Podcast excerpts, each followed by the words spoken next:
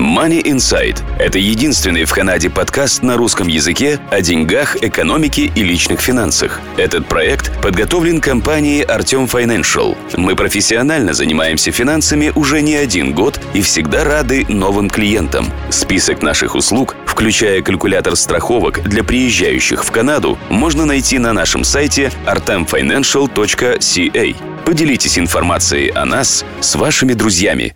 Добрый день, слушатели подкаста Money Inside, вашего подкаста о деньгах, экономике и личных финансах. В студии нахожусь я, Артем Бычков. Сегодня мы поговорим на тему, которая связана с риском. Многие спрашивают, стоит ли вытаскивать деньги из э, банков, стоит ли забирать это наличкой, стоит ли вкладывать это в депозитные ячейки, я решил поговорить на эту тему более подробно, поскольку вопросы возникают, и возникают не у одного человека, я решил, что, наверное, все-таки лучше сделать подкаст, чем писать ответ каждому человеку. Замечу, что я не знаю ответа на этот вопрос, поскольку я не знаю будущего, но я выскажу свои мысли, что я на эту тему думаю. Так что имейте в виду, что если я вдруг окажусь абсолютно неправ, пожалуйста, не надо меня вменить, применяйте свою собственную логику, и, соответственно, думайте, как лучше вам поступить. Я лишь выскажу предположение и расскажу, как система работает. Итак, что такое гарантии банков? Как вообще работает вся система? Значит, компания, государственная контора, которая предоставляет э, гарантии, называется CDIC – Canadian Deposit Insurance Corporation. Она была придумана очень давно, и придумана на тот случай, если банки разоряются. Но тут возникает интересный такой вопрос. Представьте на секундочку, что если вы у кого-то одалживаете стул, то, соответственно, взяв у кого-то стул, вы должны этот стул вернуть.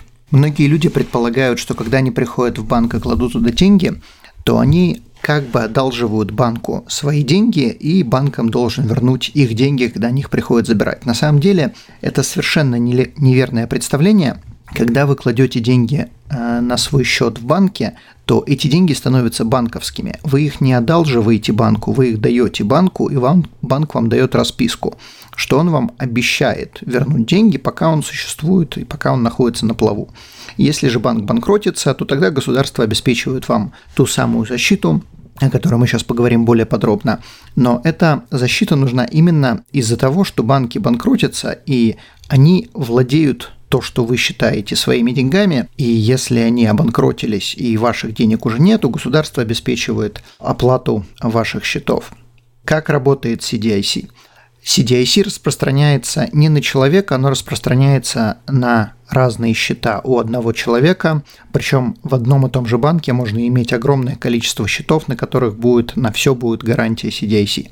Значит, CDIC покрывает до 100 тысяч на данный момент в канадских долларах, и 100 тысяч имеется в виду и то, что вы положили, и те проценты, которые вам обещают. Например, если вы закрыли деньги на GIC, и вы закрыли 100 тысяч, и процентов вам должны заплатить, предположим, 1000 долларов, на гарантию распространяется только 100 тысяч. Ваши проценты не подпадают под гарантию, поскольку это уже превысит 100 тысяч. Но если вы положили, например, 99 тысяч, и вам должны процентов заплатить 1000, тогда вы получите 99 и э, эту 1000 процентов в случае банкротства банка. Если вы кладете деньги на разные счета, например, если у вас есть non-registered счет – это 100 тысяч. Если у вас есть RRSP, это другая 100 тысяч. Если у вас есть EFSA, это третья 100 тысяч. Если вы открыли общий счет с кем-то еще, это еще 100 тысяч.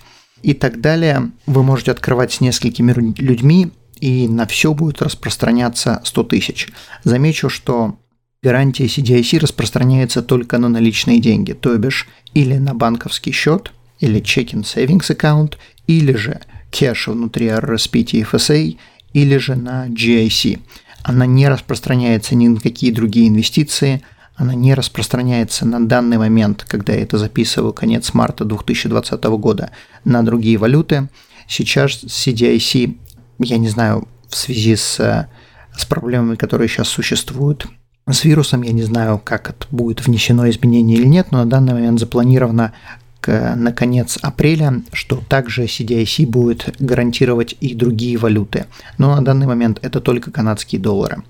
Список организаций, которые покрывает CDIC, это не только крупные банки, там огромный список, состоящий из разных финансовых организаций. Он находится на сайте CDIC, можно посмотреть. Все эти организации гарантированы государством, можно в принципе, не бояться открывать счет. Сейчас мы более подробно поговорим о нюансах, но, в принципе, можно не бояться открывать там счет. И если они обанкротятся, то, соответственно, у вас деньги будут гарантированы. CDIC покрывает банки и также некоторые кредитные союзы. Большинство кредитных союзов покрываются не государственной конторой CDIC, а именно провинцией. И в отличие от CDIC, где покрывается только 100 тысяч, провинция покрывает свои кредитные союзы, если они подпадают под эту гарантию, но у всех кредитных союзов это можно проверить, Э, если они покрывают, они покрывают любую сумму. То есть в отличие от государственной страховки, провинции гарантируют, э, если случается падение кредитного союза, они гарантируют любую сумму, но при тех же самых условиях, то бишь это должен быть или checking аккаунт, savings аккаунт или GIC, но это не будут никакие ни mutual funds, ни ETFs, никакие ни акции, ни облигации. Это должна быть именно как бы наличка. Итак, какие нюансы существуют? Нюанс первый – если вы открываете счет в любом банке и кладете больше 100 тысяч, то, соответственно, у вас гарантировано только 100 тысяч. И если вдруг банк обанкротился, то разницу вы просто потеряете. Нюанс второй. Если банк обанкротился, неважно, сколько у вас денег существует на счету, сколько лежит, 10 долларов, 100 тысяч, 15 миллионов, абсолютно не имеет значения, деньги вы свои получите не скоро. К сожалению, я проходил этот урок с клиентами, когда был кризис 2008 года, я работал в разных банках, в CIBC, в RBC, ко мне приходили люди, которые вкладывали в американские банки деньги, и банки банкротились. У них занимало они приходили не только в 2008 году и позже, у них занимало несколько хороших лет получить деньги, хотя государство им обещало, государство им выплачивало, иногда это занимало 3, иногда 5 лет, поэтому имейте в виду, что если вдруг банк обанкротился, завтра вам никто чек не выпишет.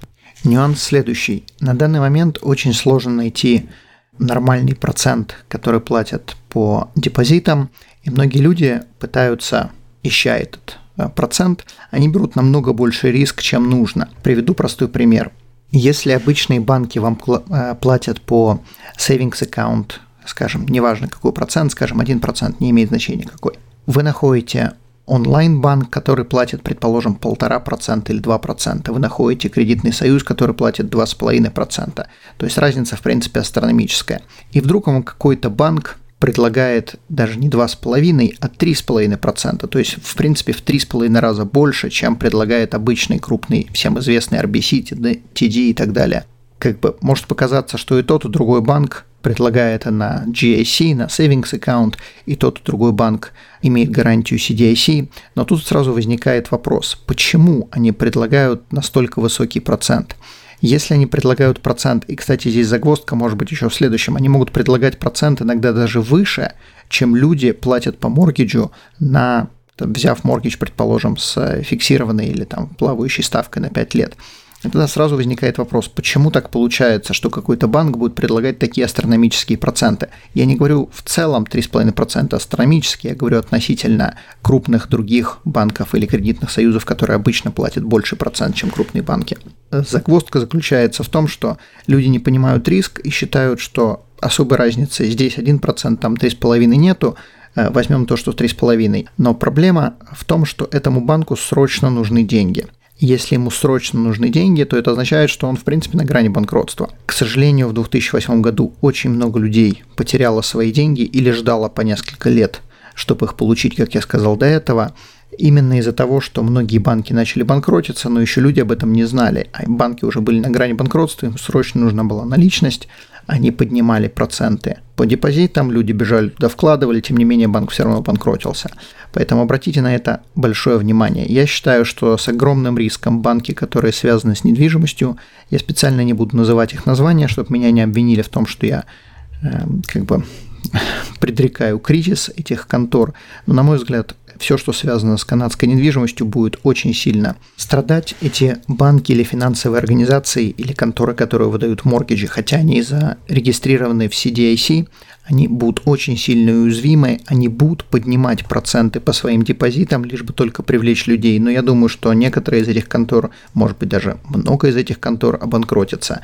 Поэтому ни в коем случае не обращайте внимания на проценты, хотя проценты могут казаться быть небольшими, но сравнивайте их всегда с тем, что предлагают, например, кредитные союзы или э, онлайн-банки у которых нет очень больших расходов, и они могут предложить большие проценты, чем стандартные банки, чем крупные.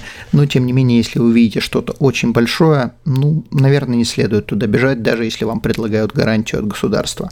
Следующее, если у вас есть большая сумма денег, больше 100 тысяч, желательно разбить это на разные не только счета, но и желательно банки, потому что если, не дай бог, банк обанкротился, то вы можете остаться э, без денег на большой период времени, как мы уже говорили, поэтому желательно, чтобы ваши деньги были разбросаны.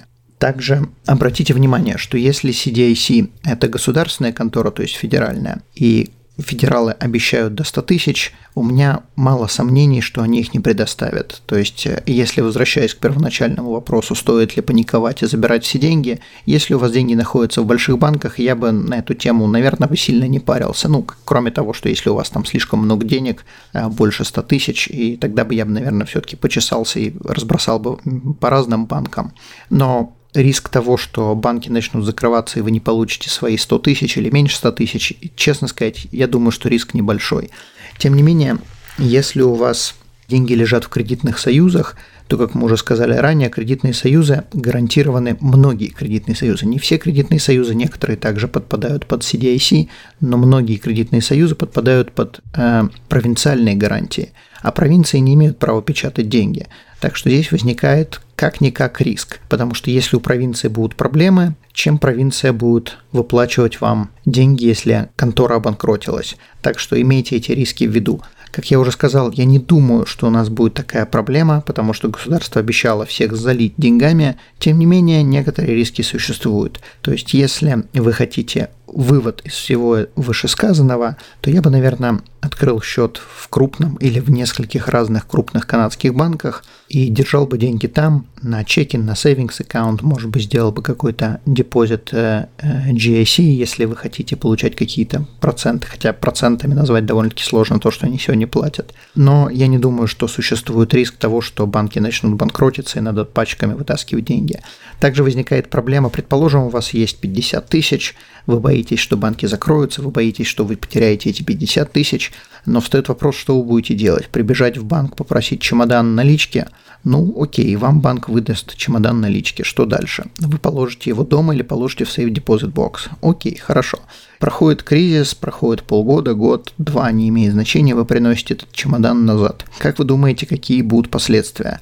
Я думаю, что банк очень быстро сообщит в налоговую, очень быстро налоговая вами заинтересуется.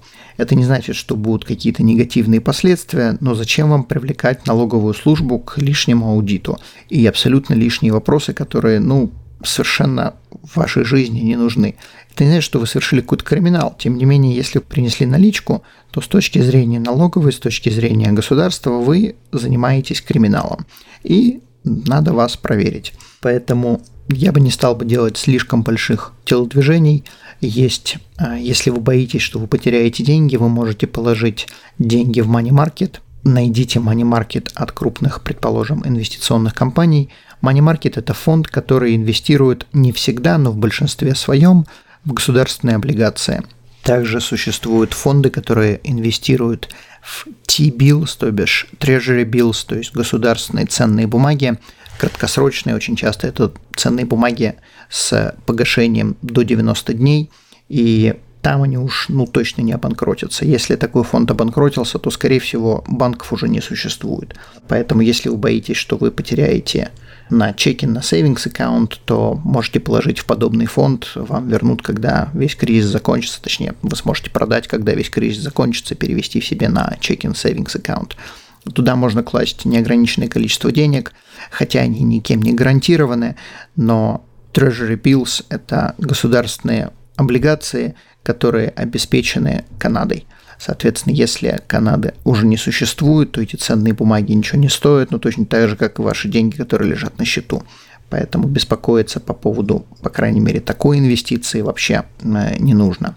Я думаю, что на этом нужно заканчивать. Единственный момент, который я бы еще подчеркнул, если вы будете вытаскивать наличку, как я уже сказал, я не думаю, что нужно вытаскивать чемоданами, но может быть имеет смысл вытащить там тысячу-другую долларов на всякий случай, потому что если банки начинают закрываться, если начинает появляться карантин по всей стране, и вдруг по какой-то причине кредитка не работает, чтобы у вас была какая-то наличность, имеет, может быть, смысл вытащить мелкими купюрами, не вытаскивайте по 100 долларов, потому что 100 долларов принеся в магазин, это все равно, что вы принесли кредитку, которая не работает. Вам никто от 100 э, долларов кусочек не отрежет, и хлеб на 100 долларов не продаст, если, конечно, вы не хотите 100 долларов заплатить за буханку хлеба. Поэтому, если вы будете вытаскивать деньги, вытаскивайте какими-то мелкими купюрами, которые можно использовать, а не для того, чтобы их сохранить э, в чемодане и потом принести обратно в банк. Как я уже сказал, на этом я заканчиваю. Большое спасибо, что слушаете Money Insight. Задавайте вопросы, с радостью отвечу в следующем подкасте. Всего доброго, до свидания. Данный подкаст сделан лишь для вашей информации. Компании, инвестиции, страховые продукты и другие материалы, упомянутые в подкасте, упомянуты лишь для ознакомления и не являются рекомендацией к действию. Так как мы не знаем вашей конкретной ситуации, то мы не можем нести ответственность за ваши действия после прослушивания подкаста. Пожалуйста, обращайтесь к специалистам, если вы не уверены, как поступить. Спасибо, что слушаете нас и не забывайте задавать вопросы.